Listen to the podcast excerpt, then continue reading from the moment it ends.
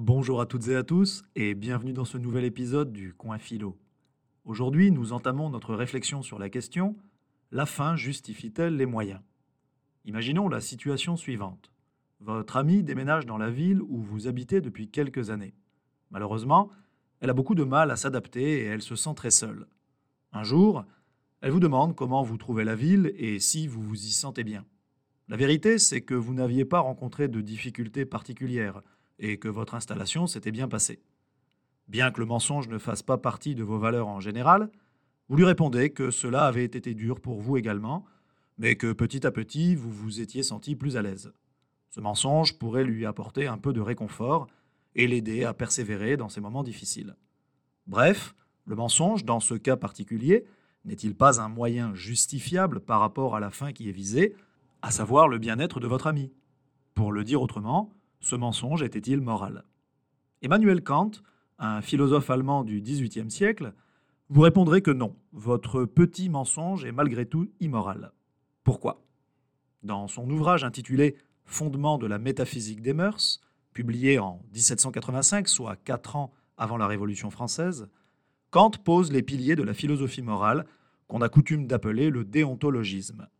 Logisme vient du grec ancien logos, qui signifie discours rationnel, et déonto renvoie quant à lui à déon, qu'on peut traduire par ce qui est convenable et nécessaire de faire. Bref, le déontologisme de Kant, c'est la morale des devoirs que l'on doit remplir. Et toujours dire la vérité, pense Kant, en fait partie.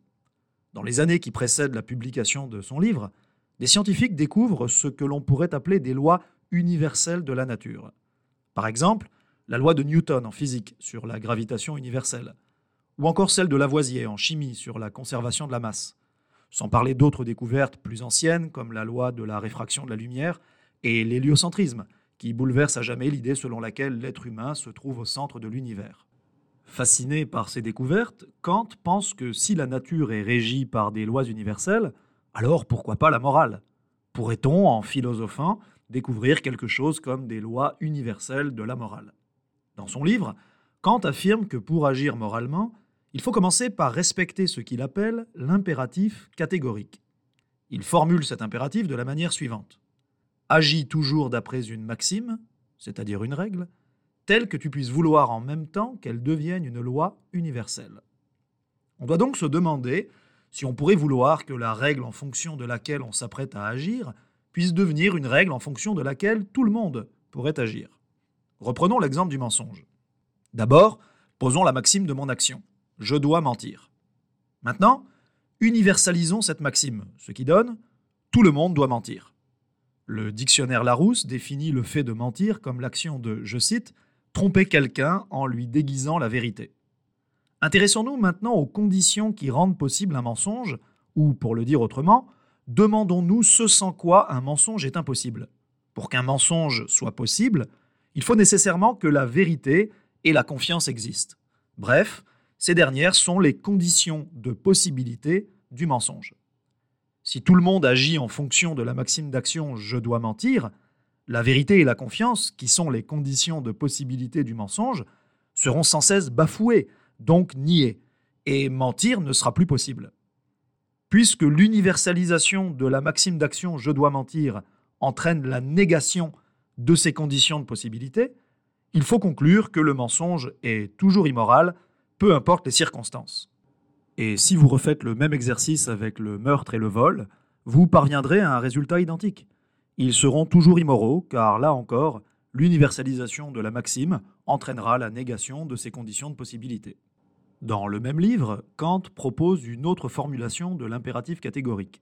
Il écrit Agis de telle sorte que tu traites l'humanité, aussi bien dans ta personne que dans la personne de tout autre, toujours en même temps comme une fin et jamais simplement comme un moyen.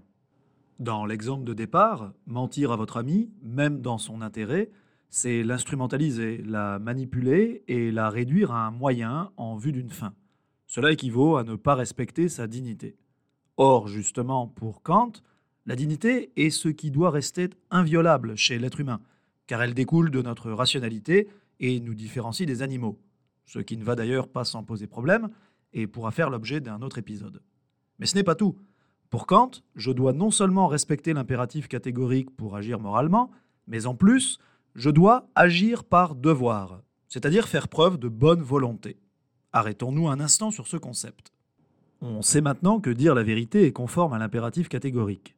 Mais si je dis la vérité dans l'espoir qu'on me remercie, ou parce que c'est un commandement auquel je crois, alors Kant pense que j'agis par intérêt, en fonction d'autre chose que de moi-même. Ma volonté est alors mauvaise, je suis hétéronome, c'est-à-dire que c'est autre chose que moi-même qui m'impose sa loi, ce qui n'est pas moral. Au contraire, pour que l'action de dire la vérité soit tout à fait morale, il faut que je le fasse simplement parce que j'en suis venu moi-même à la conclusion logique et rationnelle que c'était mon devoir d'agir ainsi et pas autrement. Dans ce cas, ma volonté est bonne et je fais preuve d'autonomie, c'est-à-dire que je suis capable de m'imposer ma propre loi. La fin justifie-t-elle les moyens? Non, car ce ne sont pas les circonstances et l'objectif poursuivi qui déterminent la moralité.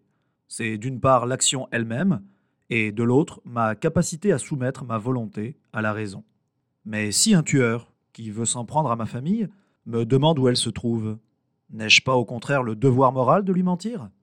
Autrement dit, certaines situations n'exigent-elles pas que l'on tienne compte des circonstances et des conséquences avant d'agir?